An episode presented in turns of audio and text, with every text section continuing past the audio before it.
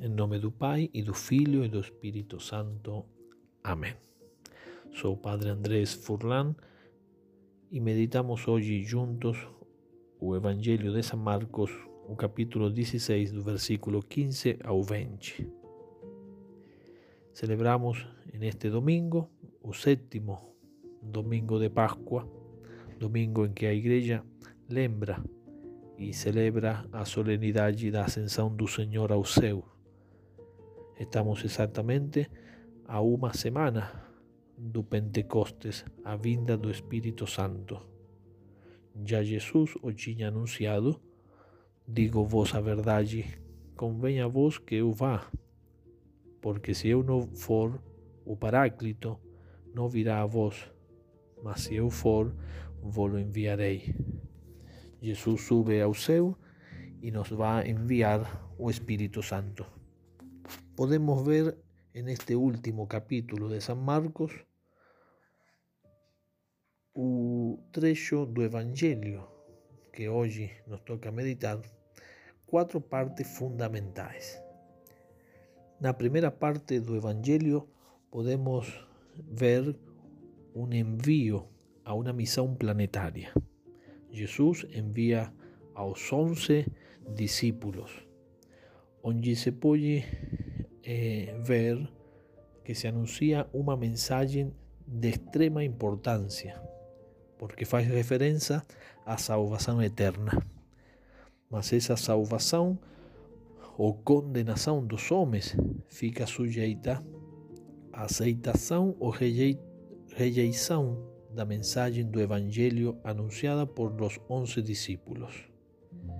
Se precisa a aceitação pelo acto de fé sobrenatural nas verdades reveladas por Cristo e anunciadas por seus discípulos.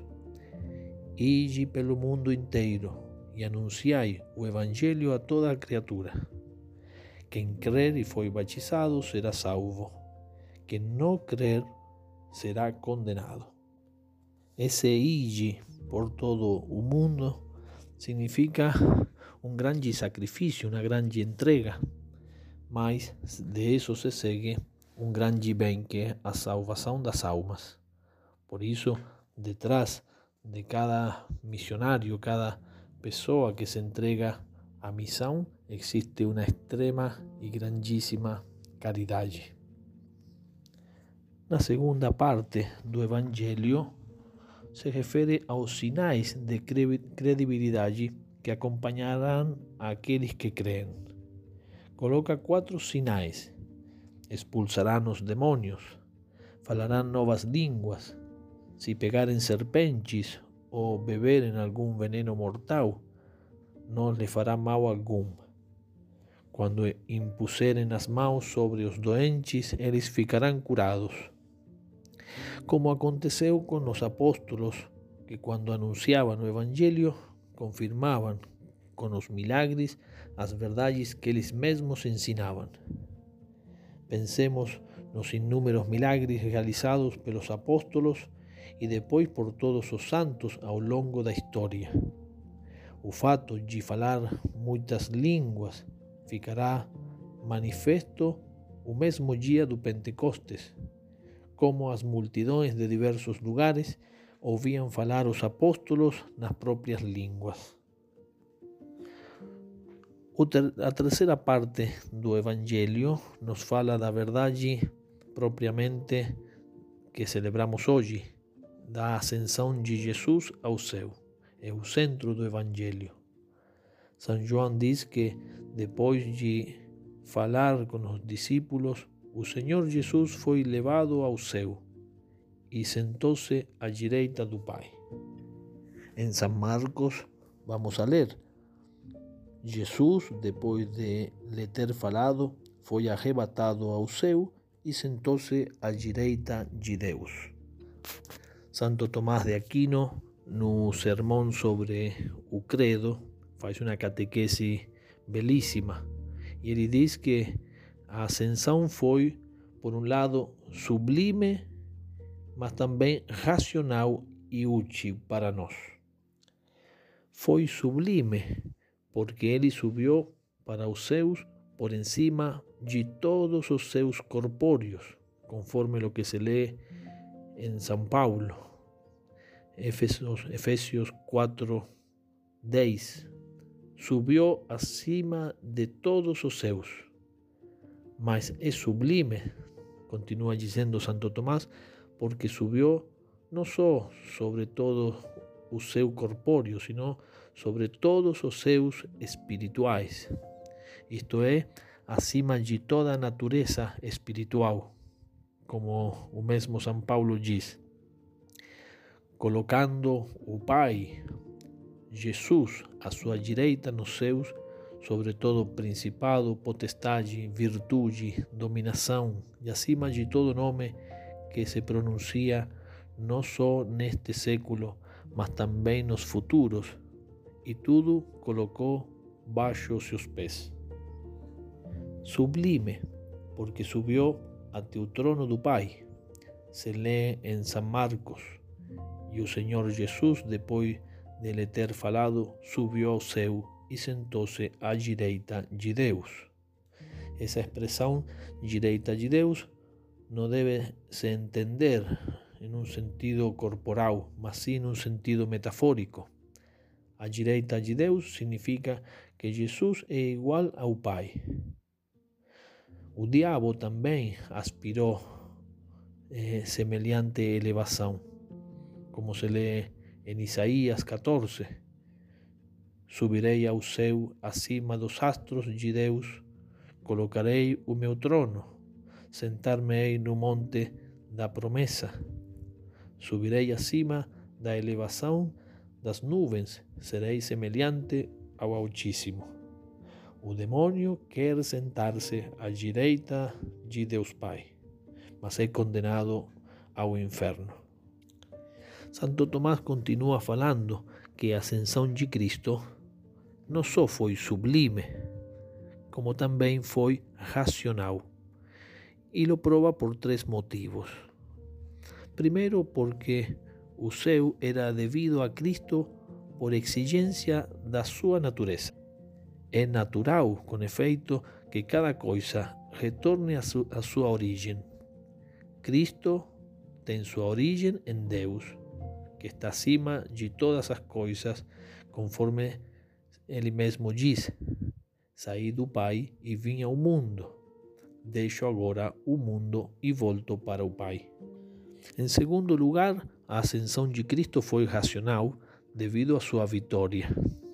Sabemos que Cristo veio ao mundo para lutar contra o demônio e Cristo venceu.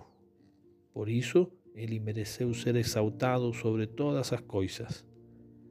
Confirma o apóstolo quando diz: Eu venci e sentei-me com o Pai no seu trono.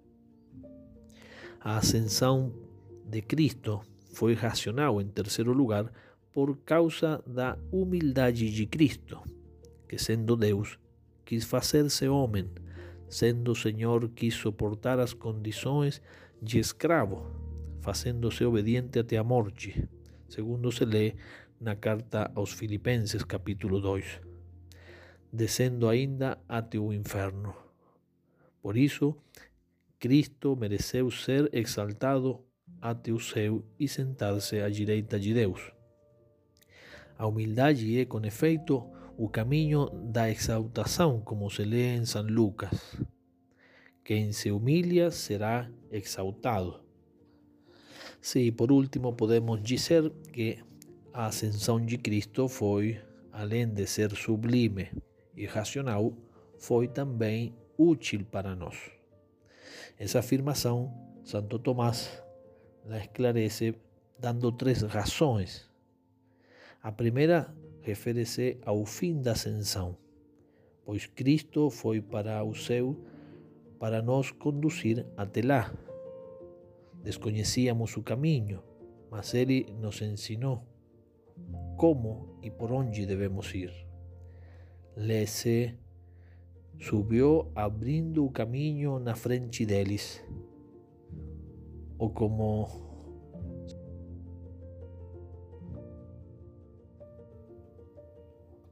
no Evangelio de San João, capítulo 14, vou preparar-vos um lugar.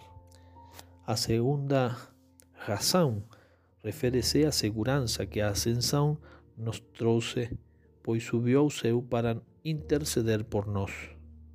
Subiu por si mesmo ao Deus sempre vivo para interceder por nós, diz a carta dos Hebreus. Lê-se também na primeira carta de São João, temos um advogado junto ao Pai, Jesus Cristo. A terceira razão que é para nós útil a ascensão foi porque a ascensão serve para atrair os nossos corações para Deus, segundo isso que está escrito em São Mateus: onde está teu tesouro, está teu coração. Ou para que desprecemos as coisas temporais, as coisas do mundo, como nos exorta o apóstolo São Paulo. Se ressuscitastes com Cristo, buscai as coisas do alto, onde está Cristo sentado à direita de Deus. Saboreai as coisas do alto e não as coisas da terra.